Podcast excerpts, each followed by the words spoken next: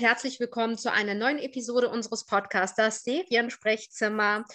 Beate und ich reden heute über die neue Amazon Prime Serie Wheel of Time.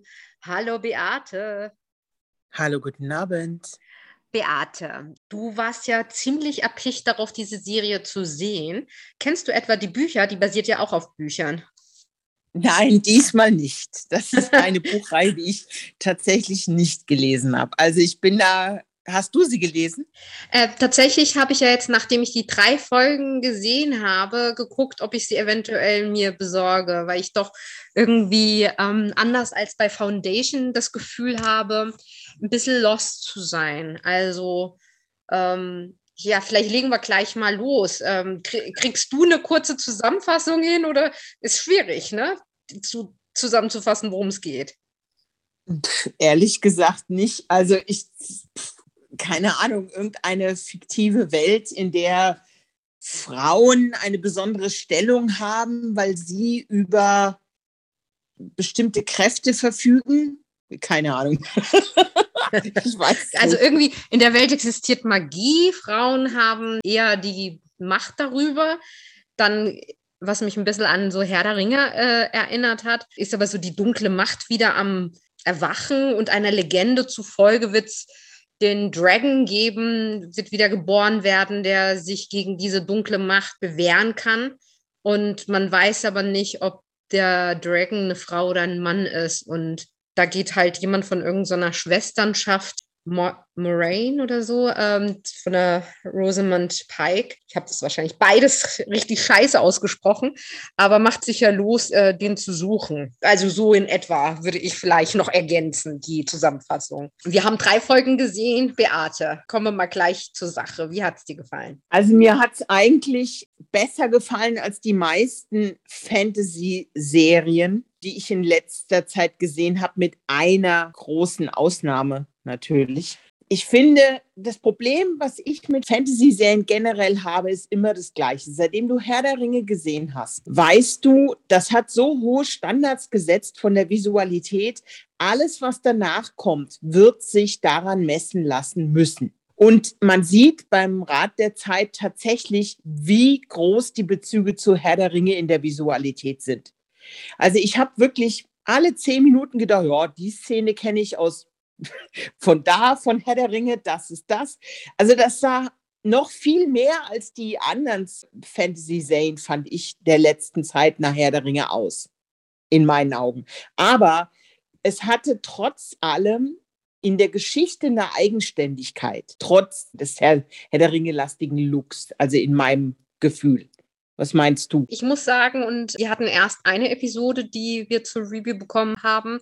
Und da war ich wirklich komplett lost. Also ich habe nichts kapiert, ich habe die Welt nicht verstanden. Ich habe nur es erahnen können, nicht ganz gedacht. Und dann kamen diese Orks, die ganz anders heißen, aber für mich waren es halt irgendwie diese Orks aus Herr der Ringe. Wenn ich was verstanden habe, immer ist nur in Referenz zu Herr der Ringe tatsächlich gemacht was ja Bullshit ist. Das hat ja eigentlich gar nichts mit Herr der Ringe zu tun, aber trotzdem hat es Ähnlichkeiten. Ähm, also da gebe ich dir komplett recht. Ich bin froh, dass wir noch äh, zwei weitere Episoden bekommen haben, weil sonst hätte ich schon nach einer Episode aufgegeben. Mittlerweile denke ich mir, ich habe Bock mehr zu sehen. Ich bin gespannt, worum es geht. Ich finde tatsächlich die Hauptdarstellerin wahnsinnig gut. Also sie hat auf jeden Fall so eine mysteriöse Aura. Man will wissen, was, was ist ihre Geschichte, wo kommt sie her, was passiert. Ne? Und äh, ihr Gefährte, der da immer mit dabei ist, äh, geht auch ganz schön zur Sache. Also es ist jetzt auch nicht so eine La-La-La-La-Serie, nur unterhaltsam Fantasy. Ne? Das hat mir ganz gut gefallen, dass es doch ziemlich hart ist. Also es ist ziemlich brutal und ziemlich hart. Es hat so diesen, diesen Kitsch-Faktor, den man ja aus anderen Fantasy-Serien manchmal hat, den hat es nicht, finde ich. Es ja. ist ziemlich kernig, um es mal deutlich auszudrücken.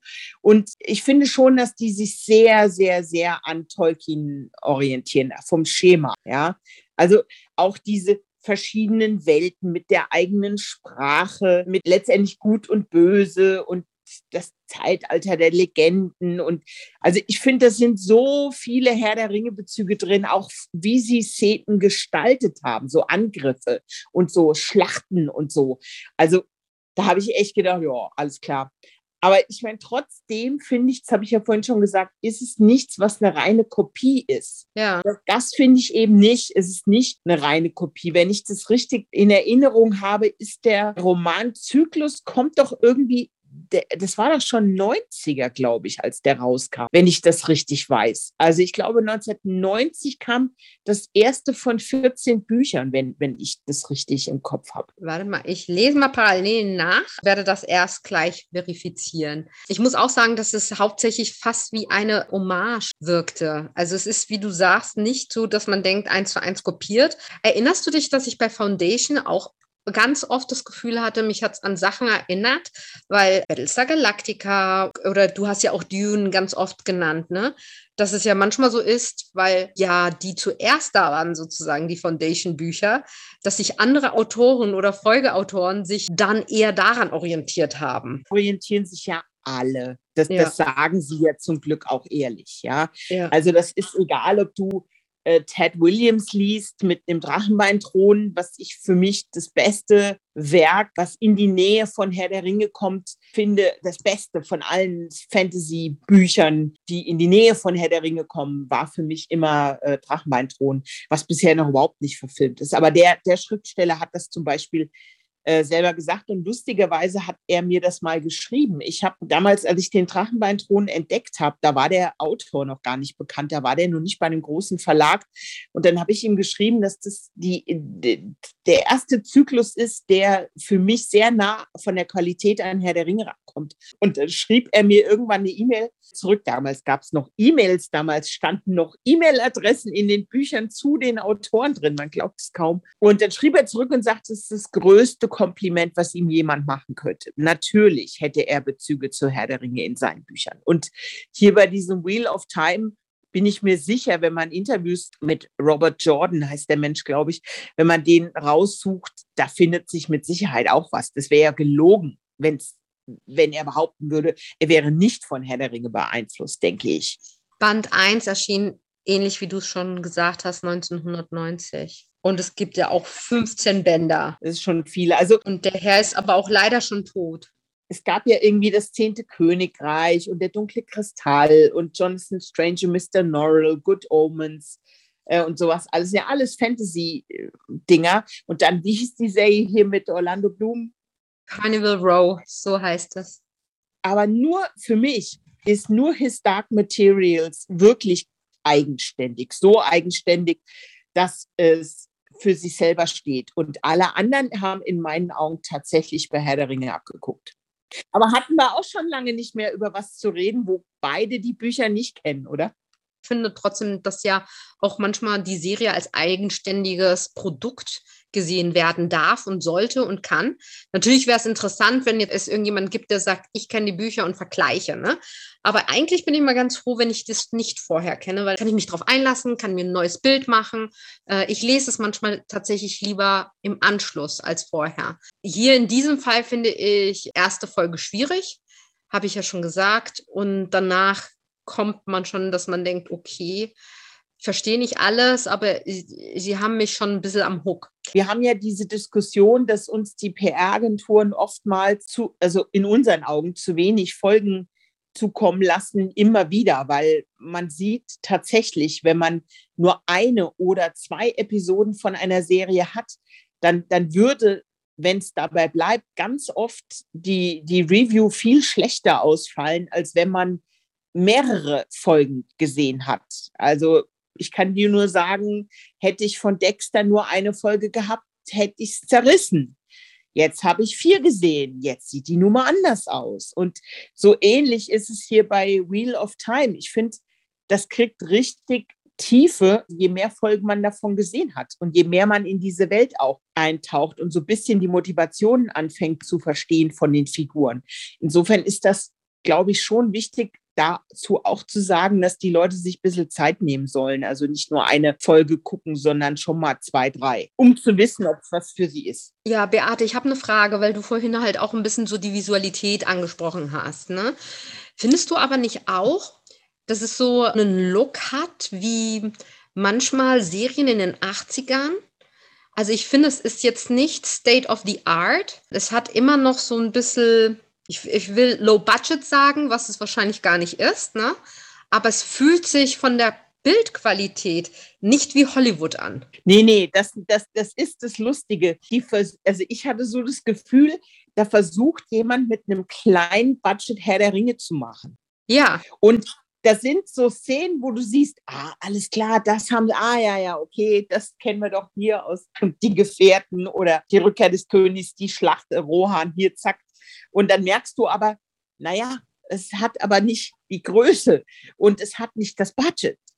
Auf jeden Fall. Also vielleicht haben sie sich ja auch überlegt, dass das dadurch, dass die Bücher aus den 90ern stammen, vielleicht, dass das eine Reminiszenz ist oder ganz profan, es ist tatsächlich eine Frage des Geldes. Man weiß es nicht. Nee, man weiß es tatsächlich nicht. Ne? Und ich habe halt auch irgendwie gedacht, ich finde es gar nicht so schlecht, weil ich, äh, ich so eine meiner Lieblingsserien aus meiner Kindheit, aber da, da rede ich wirklich so 80er Jahre, war die dreibeinigen Herrscher. Kennst du die? Ja, klar. Ich rede nicht so von der Qualität, aber die, diese Farbgebung, ne, so dieses Einfache, was, was die hatte. Ich habe die geliebt, die Serie. Aber trotzdem hatte es so ein bisschen so was Oldschool-mäßiges vom Look. Daran habe ich mich ein bisschen zurückerinnert. Ja, das stimmt. Da hast du wirklich, da hast du wirklich recht. Hast du eigentlich mitbekommen, dass es die Bücher als Hörbücher gibt? Ja, die gibt es als Hörbücher. Habe ich auch, also auch nicht gehört. Und zwar eine Menge, 37, wenn ich das, das hatte ich mir nämlich aufgeschrieben in Vorbereitung hier zum, zum Podcast. Wahnsinn. Ja, also ich wusste nicht, dass es 37 gibt, aber ich habe gesehen, dass es einige gibt, ja, tatsächlich. Klar, ich meine, äh, bis man mal so ein Buch eingesprochen hat, das sind, also wenn es 15 Bänder sind, ne, ist ja schon eine Menge Stoff, was du da vorzulesen hast, ne? Äh, Beate, aber trotzdem lass mal sagen, was hat dir denn besonders gut gefallen an das Rad der Zeit oder Wheel of Time? Also ich finde, dass die Serie einen guten Flow hat. Wie gesagt, auf einem niedrigeren Niveau, aber in sich einen guten Flow hat, wenn man mal drin ist. Mir gefallen die Figuren. Das ist jetzt hier nicht Top-Niveau. So top, top, top, top, top Niveau ist es nicht. Aber für das, was es ist, eine, eine gut gemachte Fantasy-Mainstream-Unterhaltungsserie, würde ich sagen. Und es gefällt mir alles. Es ist rund. Die, die Ausstattung, die Geschichte. Mir gefällt auch die Härte, muss ich sagen. Mir, ich finde, das, das gibt dem Ganzen irgendwie ein bisschen Kraft. Komisch, dass ich das mal sagen würde, dass Gewalt irgendwie Kraft gibt, aber das vertieft, finde ich, so ein bisschen die, die Story und die Figuren. Und ich bin froh, dass es nicht so kitschig ist ich weiß nicht, ob das in Richtung Young Adult geht, aber könnte man vielleicht meinen, weil natürlich die Protagonisten noch recht jung sind. Also diese vier Hauptprotagonisten sind vielleicht so Ende Teenies, also Anfang 20. Ich fand es halt auch ganz gut, dass es nicht so dieses Softe hatte, wo die halt erst so, hm, mal sehen, ob wir uns lieben, sondern sind halt erwachsene Menschen mit erwachsenen Leben, erwachsenen äh, Sexualleben auch, ne? Und das fand ich ganz gut. Also die Gewalt, ich verstehe, was du meinst, mir war es an manchen Stellen, wenn man dann Gedärme sieht, äh, dann doch ein bisschen zu viel. Aber da bin ich ja auch leider ein bisschen empfindlich, aber jetzt auch nicht so, dass, weil ich finde, dadurch, dass es ein Fantasy-Rahmen ist, kann man das halt auch irgendwie eher wegstecken, als wenn es Realität, weißt du, wenn es irgendwie zu nah dran ist. Weißt du, da hat mir halt so Serie wie Unbelievable auf Netflix halt mehr zugesetzt, äh, weil das auf wahren Begebenheiten oder wenn nicht wahren Begebenheiten, aber sehr realistischen Begebenheiten basiert hat, als jetzt beispielsweise das jetzt. Ne? Sag mal eine Sache, die ich dich fragen wollte. Da gibt es eine Szene und ich sage jetzt Spoiler, Spoiler, Spoiler. Wer nicht hören will, skip it, skip it, skip it. Sie verteidigen ihr Dorf oder ihren Ort und einer ist in so einem Blutwahn, dass er aus Versehen jemanden tötet. Ich versuche es mal so vage wie möglich zu halten. Ja, ja. Wie krass war denn diese Szene bitte?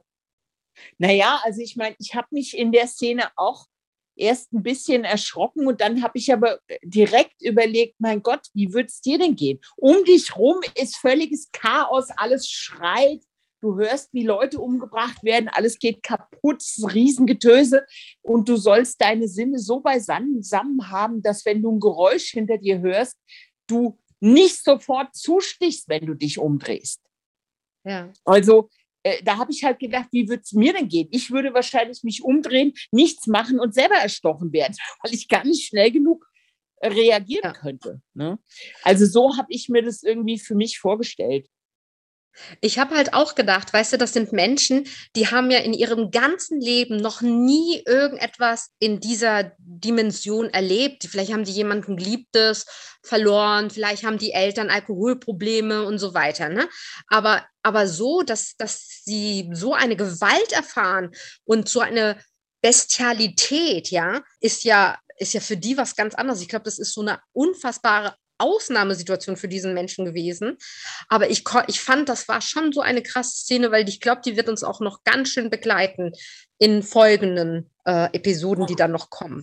Es geht ja immer, wie gesagt, das habe ich, glaube ich, schon oft gesagt in, in anderen Serien, es geht ja immer darum, dem Zuschauer zu vermitteln, woher kommt die Motivation für das Handeln einer Figur. Das ist eines der wichtigsten dramaturgischen Aspekte, ist immer, was ist die Motivation der Figur? Warum macht sie das? Kann man das nachvollziehen als Zuschauer?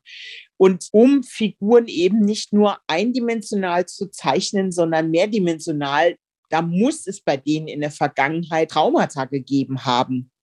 Vor allen Dingen ist das ja so aufgestellt, du hast auf der einen Seite so ein Volk, was ziemlich friedlich so im Wald lebt und dann kommen da irgendwelche Monster an, die völlig wie die Barbaren sich benehmen und überhaupt keine Menschlichkeit und keine Moral der Menschen kennen zu scheinen. Und so agieren die halt auch. Das ist der Clash, der da gezeigt wird.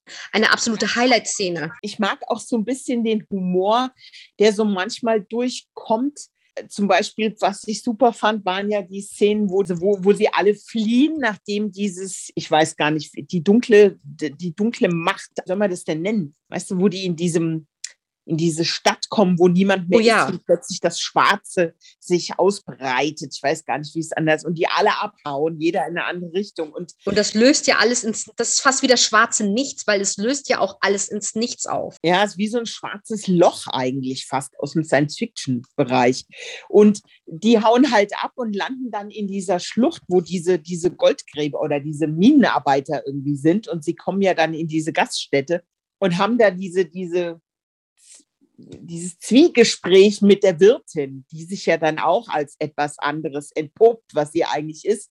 Und diese überfallartigen Wendungen, die du da manchmal hast, die sind ziemlich clever, weil die dich halt, obwohl das eine konventionell erzählte Geschichte ist mit sehr vielen, wie gesagt, Versatzstücken von Herr der Ringe, sind das so, so Wendungen. Und das finde ich ganz gut. Also, dass du solche, solche Wendungen immer drin hast, weil die halten dich halt dabei.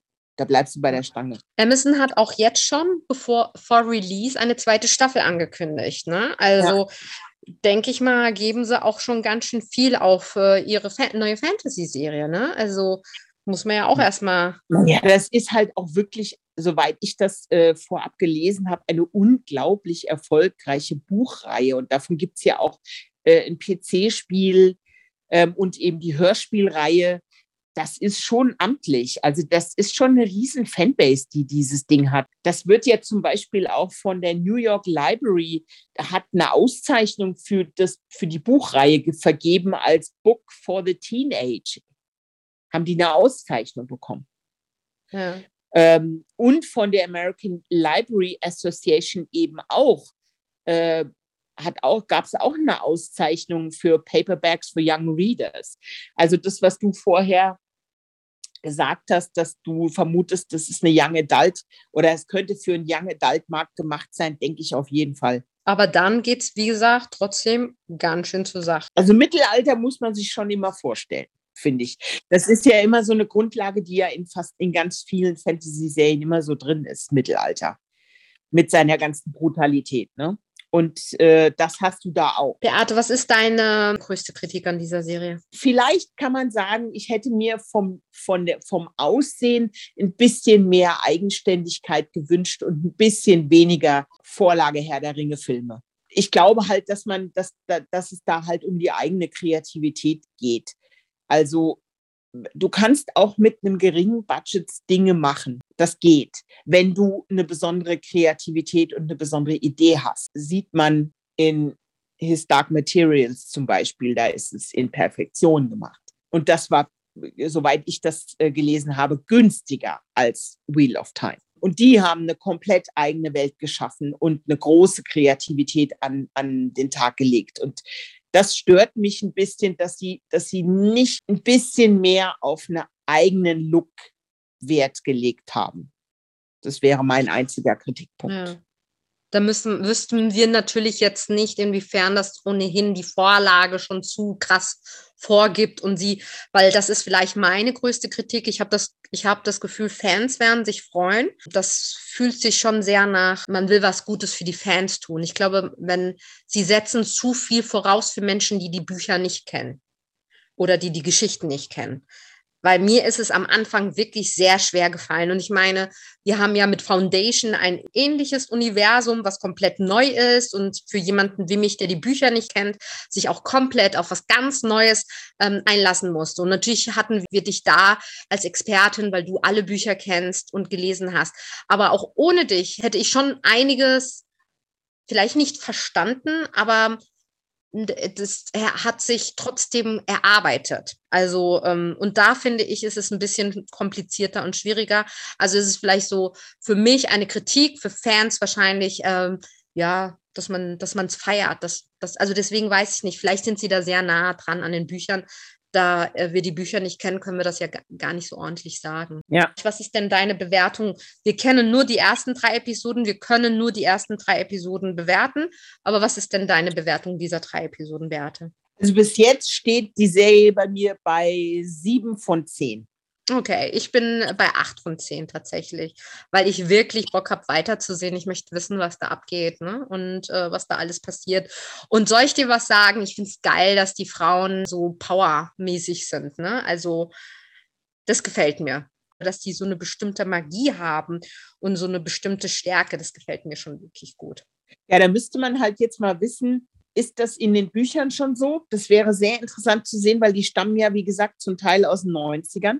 Da waren hm. wir ja in der Gesellschaft noch überhaupt nicht in der Entwicklung, was Frauen äh, Rollen in Serien und Filmen und Büchern oder überhaupt in der Außendarstellung angeht. Es kann auch sein, dass das eben für eine modernere Zielgruppe so umgebaut hat. Aber wie gesagt, dazu müsste ich die Bücher kennen, um, um das einschätzen zu können. Gut, also ihr Lieben, The Wheel of Time oder das Rad der Zeit startet am 19. November auf Amazon Prime und dann wird es jeden darauffolgenden Freitag eine neue Episode geben bis zum Staffelfinale am 24. Dezember. Ich weiß nicht, wie oft ich sagen muss, ich finde das furchtbar. Ich möchte Serien bingen, möchte sie haben und gucken.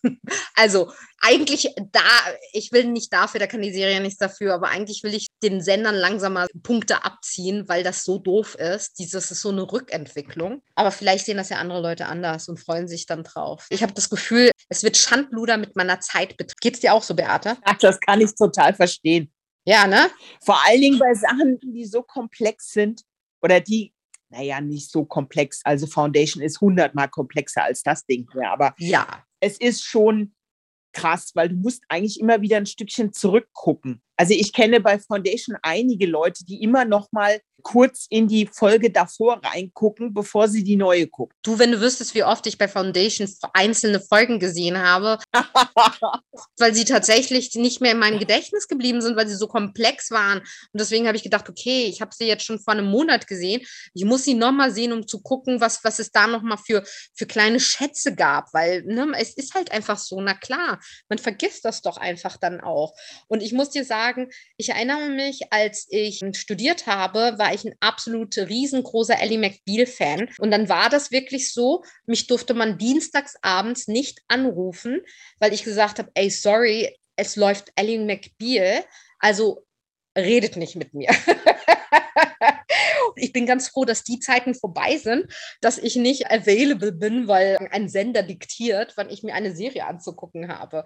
Ich möchte gerne meine Serien gucken, wann auch immer ich Bock habe und am liebsten alles auf einmal und hintereinander. Ja, also es karikiert eigentlich die Idee des Streamens ja. es dann verfügbar zu haben, wenn du willst. Und es führt halt dazu, dass immer mehr Leute zeitversetzt Sachen gucken. Also nicht, wenn sie rauskommen, sondern die warten dann halt ein paar Monate, ja. bis alle Folgen zusammen sind und dann gucken sie erst. Also bei Foundation weiß ich, dass das einige so machen. Die warten jetzt, bis die Weihnachtsferien anfangen. Jetzt kommt ja die letzte Episode, die zehnte, und danach werden die Leute so, sind ja eh dann alle so am Ausklingen des, des Arbeitsjahres Und wenn dann so der Dezember losgeht, werden die alle anfangen und schön hintereinander weg Foundation gucken. 100 Pro. Und soll ich dir mal was sagen, Beate? Ich wollte dir das genau gerade sagen. Ich schwör's dir, wenn die letzte Folge gelaufen ist, werden alle unseren Podcast hören wollen, unsere Episoden-Podcasts, weil sie dann sagen, äh, ich habe Bedarf. das hat mir gestern schon mal ein Freund von mir gesagt. Der guckt immer erst die Folge, wenn sie dann verfügbar ist und danach hört er immer den Podcast. Und er meinte, das hilft ihm total, um sich zu vergewissern, ob er alles richtig verstanden hat oder ja. wenn er nichts verstanden hat, dann mal was erklärt zu bekommen. Und er hat sich ganz doll bedankt. Soll ich ausrichten? Oh. Ja, sehr schön. Zwar jetzt hier die falsche Serie, aber äh, gut, ähnliches Genre. Genug rumgebitscht wegen des Nicht-Binschens, aber trotzdem schaut mal rein. Wer Herr der Ringe-Fan ist, ist es definitiv eine Serie, die man sehen kann. Beate, letzte Worte. Ja, Fantasy-Fans aufgemerkt, das ist was für euch. Schaut mal rein. Ihr Lieben, danke fürs Zuhören. Bis ganz bald. Tschüss.